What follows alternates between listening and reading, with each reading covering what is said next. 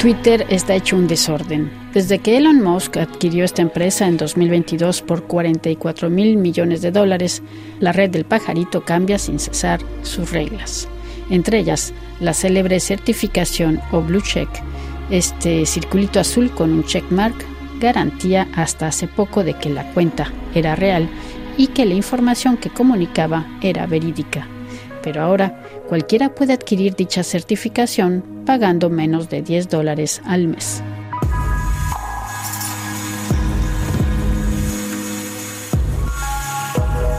Oficialmente se dijo que esta medida era para luchar contra los perfiles falsos, pero en realidad se logró el efecto contrario, ya que con este pago se abrieron con mucha facilidad cuentas falsas, pero certificadas de personas célebres, organismos oficiales e incluso de la sociedad farmacéutica Eli Lilly, lo que provocó el desplome de su acción. Mario Medina es el responsable técnico de Blue Voyant Internacional para el sur de Europa, empresa especializada en la protección de datos, y nos habla de este tema. Bueno, pues nos gustaría hablar, hay muchísimos aspectos sobre Twitter actualmente, pero hay un problema que es sobre la certificación. Primero, una breve introducción. ¿Qué es esta, este aspecto de la certificación de Twitter? Sí, la certificación de Twitter es básicamente una verificación de la autenticidad del usuario o de la compañía.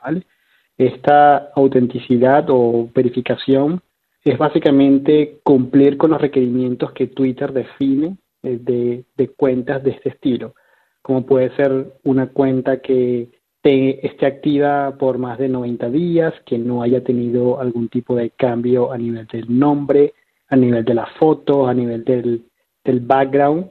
Y obviamente eh, muy importante para Twitter pues que la cuenta no esté eh, divulgando información falsa o esté manipulando algún tipo de información eh, últimamente. Y es cuando vemos este, las cuentas de Twitter, es eh, gráficamente cómo se ve.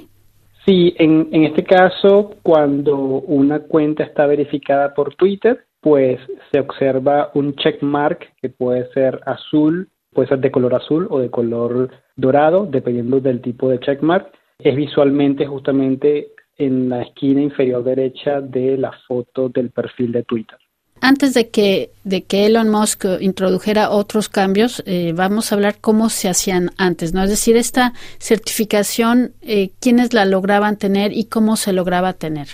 Sí, esta certificación pues se lograba tener cuando ya la cuenta era bastante, eh, vamos a decir, eh, antigua en la plataforma, cuando tenía un conjunto de seguidores considerable, cuando de alguna forma pues la, la cuenta estaba activa, era notable, era auténtica de una u otra manera, pues internamente las políticas de Twitter verificaban automáticamente estas cuentas, ¿no? Y bueno, ya luego con los cambios que introdujo Musk, pues la política cambió un poco. Bueno, también antes de, de, estos cambios que introdujo Elon Musk, se hablaba, pues al parecer se tenía que hacer un pedido especial, se mandaba una carta, se examinaba el caso y entonces las personas que trabajaban para Twitter decidían si esta o cual cuenta tenía su certificación, ¿no? Aunque se denunciaba que era un sistema un poco opaco, ¿no? Correcto, sí. En efecto, aunque públicamente existen una serie de directivas que Twitter seguía, pues al final el proceso en general era, como usted comenta, pues un poco opaco. Sin embargo, era como una garantía, ¿no? Es decir, si uno quería seguir tal o cual cuenta, el hecho de que viera ese pequeño símbolo azul con la flechita, pues ya era como una garantía, ¿verdad?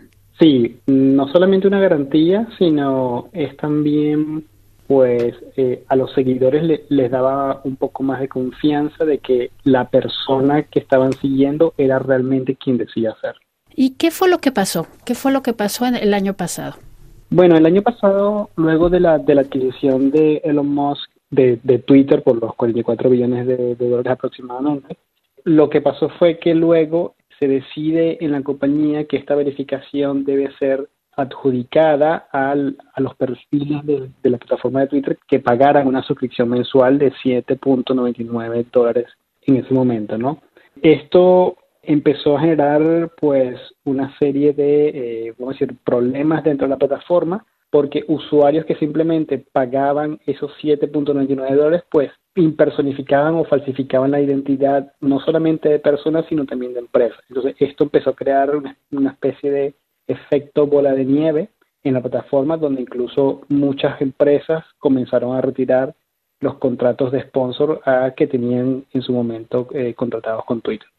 Eh, es decir, que finalmente era más fácil crear cuentas falsas con este dispositivo.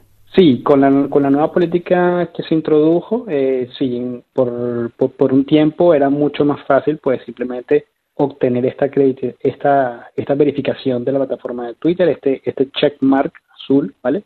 Y obviamente para, para los, los ciberdelincuentes, pues era muy, mucho más fácil porque se puede utilizar la plataforma de Twitter para múltiples tipos de ciberataques, ¿no? Para básicamente intentar falsificar identidades y intentar falsificar compañías que luego de una u otra forma pudieran obtener información sensible de los seguidores o de los usuarios.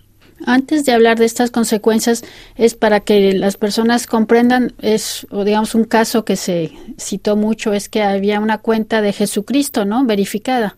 Eh, sí, sí, sí, tal cual. Ese, ese fue simplemente uno de los ejemplos, pero hubo muchos, muchos casos donde, eh, eh, por ejemplo, deportistas de la NBA, deportistas de la del, del soccer, del fútbol, también eh, tuvieron presencia de, de, perfiles que estaban siendo falsificados y que de, una u otra forma pues podrían generar un problema reputacional para, para estas personas, ¿no? Porque podrían incluso comenzar a divulgar información falsa, información sensible que de una u otra forma los seguidores pudieran, eh, digamos, eh, hacer acuse de recibo de, de esta información falsa. ¿Es que Twitter eh, cambió de idea o en qué estamos? ¿En qué situación estamos actualmente? Bueno, luego de que ocurrió esta problemática en Twitter, donde hubo muchos problemas de falsificación de identidad, eh, ellos por un tiempo detuvieron este, este proceso, ¿vale?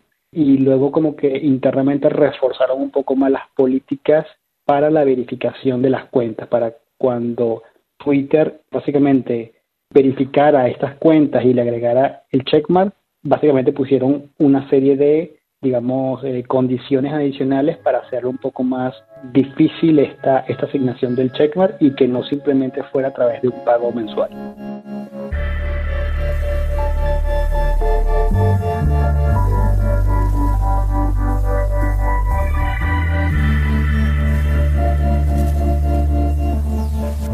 Ahora, ¿cuáles son, bueno, decíamos esta broma de, la cuenta de Twitter de Jesucristo, pero ¿cuáles son, pues sí, los peligros de, estas certificaciones pagadas? Los peligros, pues básicamente el tener presencia de, perfiles falsos en, esta red social, Twitter, que, tradicionalmente ha sido utilizada por mucha divulgación de información falsa, pues podría permitir, por ejemplo, a los ciberdelincuentes crear eh, perfiles de bancos donde eh, que sean falsos y que de una u otra forma pudieran luego intentar contactar a los clientes del banco para solicitar información sensible, información de acceso a las cuentas bancarias, información que de una u otra forma sea personal y, y que no debería estarse divulgando eh, de esa manera. Entonces, uno de los problemas más graves es justamente esa, decir, esa ingeniería social que los ciberdelincuentes podrían utilizar para obtener información sensible que luego les pueda llevar a la obtención de obviamente lo que están buscando, que es dinero, básicamente. Y bueno, mientras se resuelve este caos, porque realmente desde el año pasado este que Elon Musk adquirió Twitter, ha habido, pues sí, podemos decir que Twitter está desordenada, hay un gran desorden en, Twitter. Eh, es que a nivel de seguridad cibernética, ¿qué podemos hacer? Bueno, nosotros como, como, como personas, como, como empresas, pues tenemos que estar vigilantes de todas las plataformas de redes sociales, no solamente Twitter. Tenemos que estar vigilantes de que no existan perfiles falsos en estas redes sociales que intenten falsificar nuestros nombres o nuestras marcas.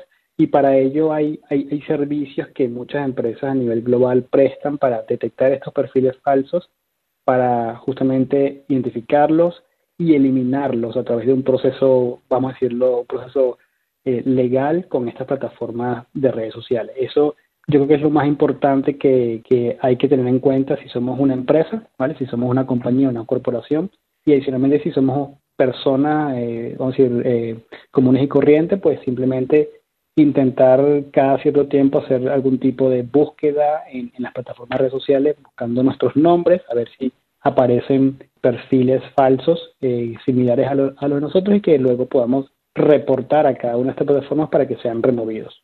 ¿Cree usted que, que algún día haya más orden? Porque, bueno, antes de cierta manera esta certificación funcionaba, más o menos, pero funcionaba, ¿no?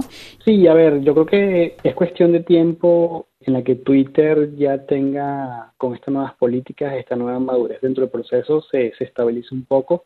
Esta, todo este desorden, como, como bien comenta, pues ocurrió más o menos entre los meses de finales del año pasado, entre octubre, noviembre y diciembre. Ya hoy en día podemos decir que está un poco más estabilizado este tema, sin embargo, también recordemos que Twitter prácticamente despidió una gran parte de, sus trabajadores, muchas de esas personas eran también, vamos trabajadores del área de, ciberseguridad dentro de Twitter, entonces es cuestión de tiempo de que eh, se retome un poco la normalidad dentro de la, dentro de la compañía para que luego pueda ser justamente, eh, vamos a decir, más estable el proceso de verificación. Quizás el, el, gran problema es querer monetizar. Sí, en efecto, ese deseo de, de, monetizar esa verificación, pues condujo a, una serie de problemas que, que, vimos justamente en la plataforma de Twitter el año pasado. Pero nuevamente, como comenté, pues es un tema de tiempo para que el proceso ya esté un poco más maduro, esté un poco más estable y tanto las personas como las compañías se sientan más confiadas con la utilización de la plataforma de Twitter como red social. Pero es que podemos decir, Twitter sobre todo se usa mucho para la, pues como medio de información, es, podemos decir que está amenazada esta expresión, esta libertad de expresión.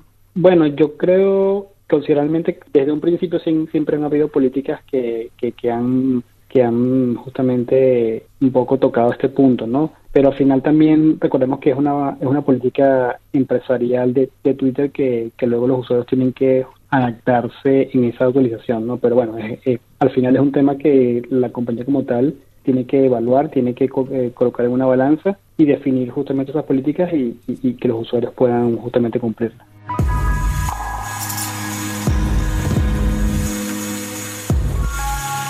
Escuchábamos a Mario Medina de Blue Viant, empresa especializada en ciberseguridad, a propósito de Twitter y sus nuevas reglas de certificación.